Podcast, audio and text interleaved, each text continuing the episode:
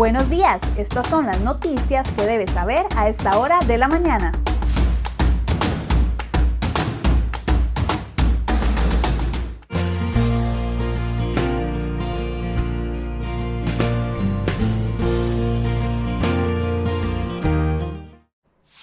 Lunes 5 de octubre, muy buenos días, gracias por acompañarnos en CR Hoy Noticias. Vamos de inmediato con la información que tenemos de última hora preparada para ustedes el día de hoy.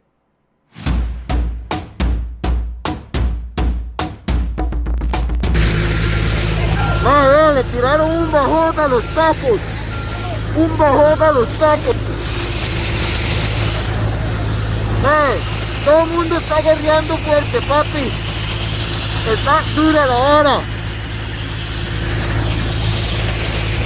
Ahora sí. Ahora sí. Ahora sí.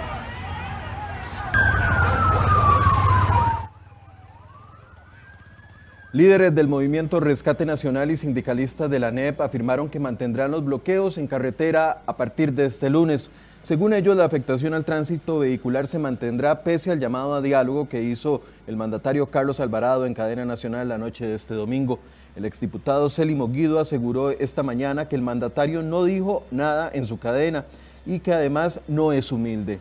Textualmente dijo, ni siquiera se refirió al movimiento Rescate Nacional, que somos quienes le estamos pidiendo el diálogo. Anoche llamamos, llamaron muy bravos por lo menos cinco grupos diciendo que están apretando más porque habían escuchado al presidente y más bien querían abrir otro frente.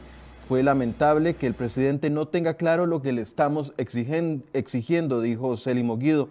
El pliego de peticiones de este grupo es variado y entre ellas están que se retire de manera definitiva cualquier tipo de negociación con el Fondo Monetario Internacional, que se deje de robar en el gobierno, dicen ellos, que controlen la evasión fiscal, que utilicen los escáneres que había donado China que se revisen los contratos de obras públicas por robos que se dan en ellos y detener el despilfarro con el dinero de los alquileres en entidades públicas. A esta hora las autoridades del tránsito reportan al menos 25 puntos donde hay eventuales bloqueos o manifestaciones. Voy a mencionar algunos de ellos, el cruce Marcos Vargas en la ruta 1, en la ruta 2 también hay bloqueos a la altura de Paso Real, en la ruta 4 Monterrey, Upala y Vuelta de Cooper hay manifestaciones, en la ruta 27 sobre el río Grande hay paso regulado por parte de los manifestantes, ruta 34, ruta 126 cruce con, la, con Río Cuarto, ruta 141 en Zarcero, Naranjo, el cruce de Javillos. Y también en la 247 en Guásimo y en la 702 sobre el río Peñas Blancas. Estos son algunos de los puntos, se mantienen al menos 25, algunos 24 de ellos con cierre total y uno con paso regulado por parte de los manifestantes. ¿Qué tiene tan molestos a los manifestantes? Bueno, en cadena nacional el presidente Carlos Alvarado dijo que retiraría su propuesta inicial de negociación con el Fondo Monetario Internacional y llamó a levantar los bloqueos, así como el diálogo con distintos sectores. El mandatario dijo que acoge con humildad el llamado de los sectores democráticos de la sociedad y que llama al diálogo nacional para resolver la emergencia económica que vive el país. Aunque algunos grupos piden descartar del todo la negociación con el Fondo Monetario Internacional, Alvarado dijo que el gobierno no seguirá adelante con la propuesta inicial, recargada en el aumento de los impuestos, pero no cerró la puerta a una nueva propuesta consensuada. Según Alvarado, él mismo participará en las mesas de diálogo con los sectores y pidió, eso sí, el levantamiento de los bloqueos. El presidente no aclaró cómo se realizará el acercamiento con los sectores ni indicó una fecha de inicio de las conversaciones.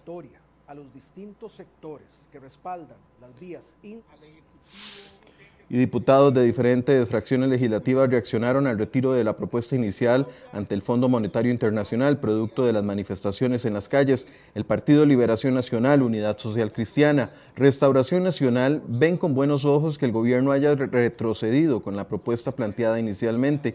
Los diputados también esperan que el diálogo se abra y que se pueda llegar a un consenso para incluir otras propuestas que incluyan recorte del gasto y la reforma del Estado. Además, la defensora de los habitantes, Catalina Crespo, envió un mensaje al presidente Alvarado donde solicita con urgencia iniciar los procesos de diálogo lo antes posible y cumplir con las promesas que se hagan eventualmente para que no se pierda la poca credibilidad que le queda al gobierno. Asimismo, la UCAEP y la Cámara de Comercio ven con buenos ojos la invitación al diálogo y esperan fecha y hora para construir una propuesta balanceada y crear las bases para la estabilidad económica del país. Y Alberto Mesén, presidente de la Cámara de Empresarios del Combustible, confirmó que por medio de un video que ya han recibido reportes de faltante de diésel en Upala, San Carlos y Guatuso. Los empresarios alegan que el faltante se debe a que los camiones cisternas se encuentran atrapados en los bloqueos y a la espera de que les permitan avanzar. Además, también otros que hicieron un llamado fue el Cuerpo de Bomberos de Costa Rica, que le solicitó a los manifestantes, que mantienen bloqueos garantizar el libre paso de las unidades que van a van o regresan de atender emergencias. De forma textual indicaron que tienen como misión proteger a todas las personas sin distinción, por lo que limitar el paso es atender, atentar contra una persona que espera auxilio en una urgencia. Y otro que se refirió al tema fue el ministro de Seguridad, Michael Soto, que informó que la fuerza pública tiene el deber constitucional de proteger a todos los ciudadanos, luego de que varios audios y videos, algunos supuestamente de policías, se refirieran a que van a unirse al movimiento de protestas. En uno de los videos aparece un aparente policía leyendo un documento donde instó al parecer a otros oficiales a unirse al movimiento en las calles. Seguridad Pública no ha confirmado si se trata o no de un policía hasta el momento.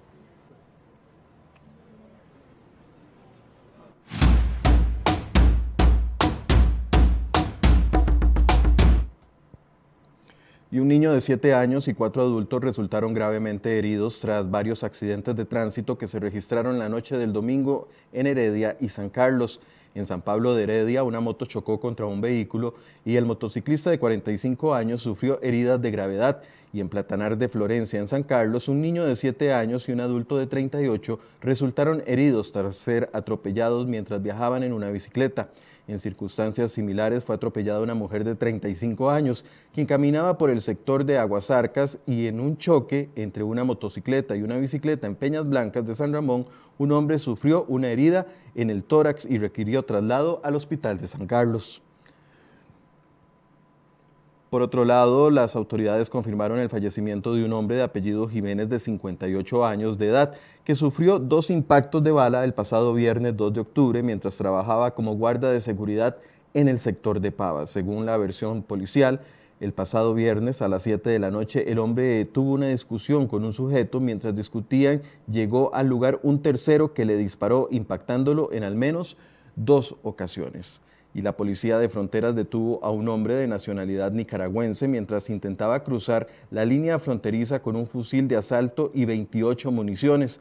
De acuerdo con el informe policial, cerca de las 4 y 30 de la tarde del jueves, varios oficiales fronterizos realizaban un control en carreteras en el cruce de los Andes de la Garita, en el cantón de la Cruz de Guanacaste y el Ministerio de Justicia comunicó la muerte por causas asociadas al COVID-19 de una persona privada de libertad.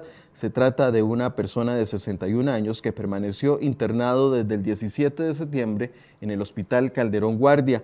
Hoy se actualizarán los datos de la pandemia con las nuevas cifras de este domingo y lunes. El sábado anterior se sumaron 1.353 pacientes nuevos. Hasta el momento se mantiene la tendencia de más casos recuperados que casos activos, lo cual ayudaría a un mejor control de la pandemia.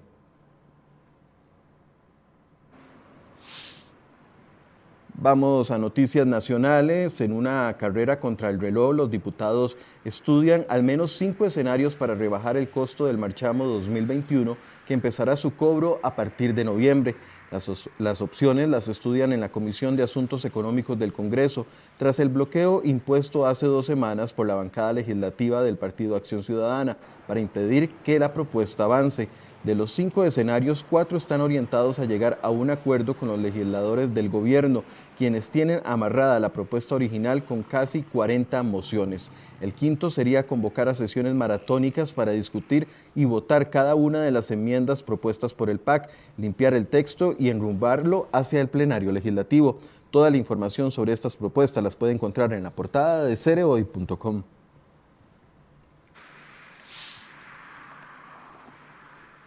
Si el cronograma propuesto se cumple a cabalidad, la modernización de los 55 kilómetros del corredor vial entre San José y San Ramón estaría lista en el año 2025. En los apuntes del fideicomiso Ruta 1, encargado del proyecto, figura el primer trimestre del año 2023 como la fecha estimada para el comienzo de los trabajos de construcción. Esta etapa tardaría dos años y medio.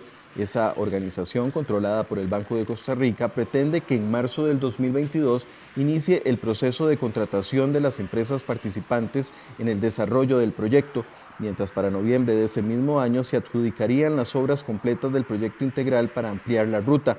Bajo ese planteamiento, cuando se cumplan todas las condiciones previas, como la firma del contrato y la orden de inicio, las labores constructivas iniciarían en febrero del año 2023.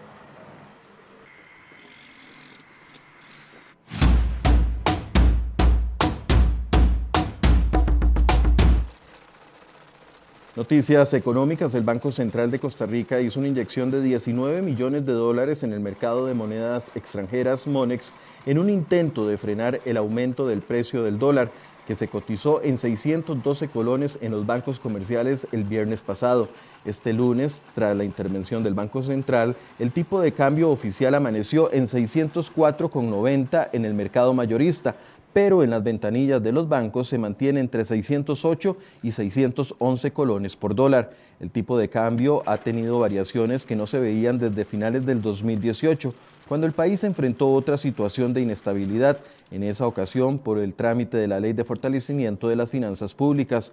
Ahora, igual que en esa ocasión, el precio de la divisa estadounidense ha ido en aumento en medio de un contexto crítico por la mala situación financiera del gobierno que contagia de incertidumbre a toda la economía. A pesar del salto en el precio del dólar, los analistas previeron que para el último tramo del año 2020 el tipo de cambio difícilmente superará los máximos alcanzados en 2018, es decir, no superaría los 630 colones por dólar.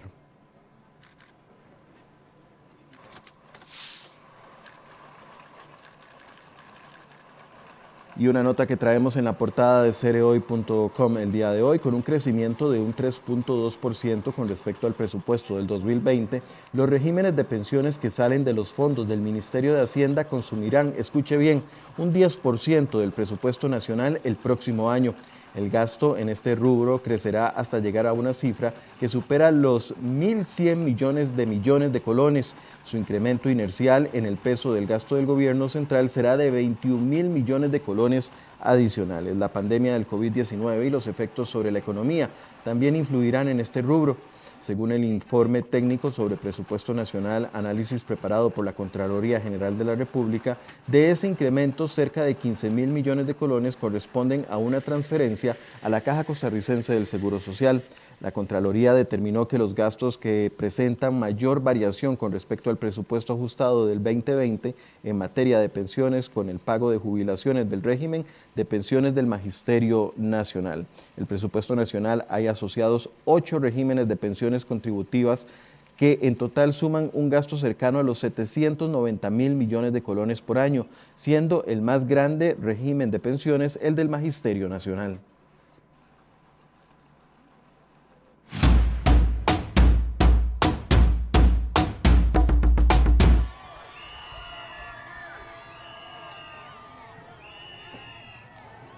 Noticias internacionales, los simpatizantes del presidente Donald Trump se llevaron una gran sorpresa este pasado domingo cuando el mandatario republicano decidió salir temporalmente del hospital militar donde está internado para saludar desde su vehículo presidencial. Trump, portando una mascarilla, nunca bajó de la camioneta y mantuvo siempre las ventanas cerradas. Dos agentes del servicio secreto también con mascarillas le condujeron en una breve caravana. Según dijo Trump, ha aprendido mucho sobre el COVID-19 durante esta etapa de internamiento. Las críticas, por supuesto, no se hicieron esperar por el saludo desde el vehículo del presidente estadounidense. James Philip, del Departamento de Medicina de la Universidad de George Washington, dijo que este acto fue completamente innecesario mientras que Sek Emanuel del Departamento de Ética Médica y Política de Salud de la Universidad de Pensilvania señaló que pueden poner sus vidas en peligro por este teatro político y que es una locura lo hecho por Trump el día de ayer. Ese mismo día su equipo médico informó observar mejorías en su salud.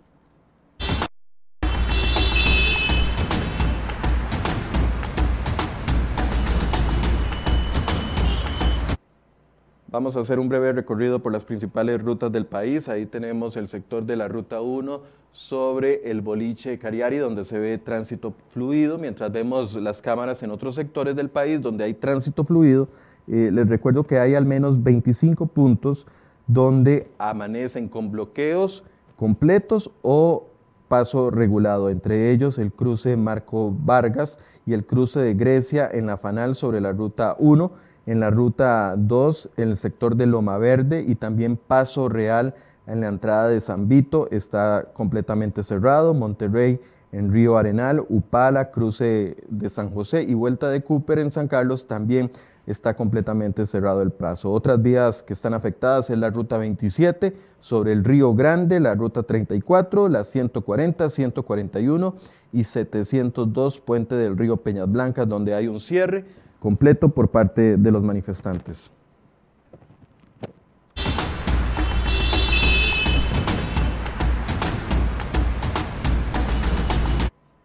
Y antes de despedirnos, los invitamos a Enfoques a partir de las 8 de la mañana. Se tardó mucho el presidente. Debió haber incluido en su mensaje presidencial de ayer algunas líneas claras y lo que solicitan los manifestantes. Bueno, eso es parte de lo que vamos a analizar a partir de las 8 de la mañana en Enfoques y quedan completamente invitados. Muy buenos días.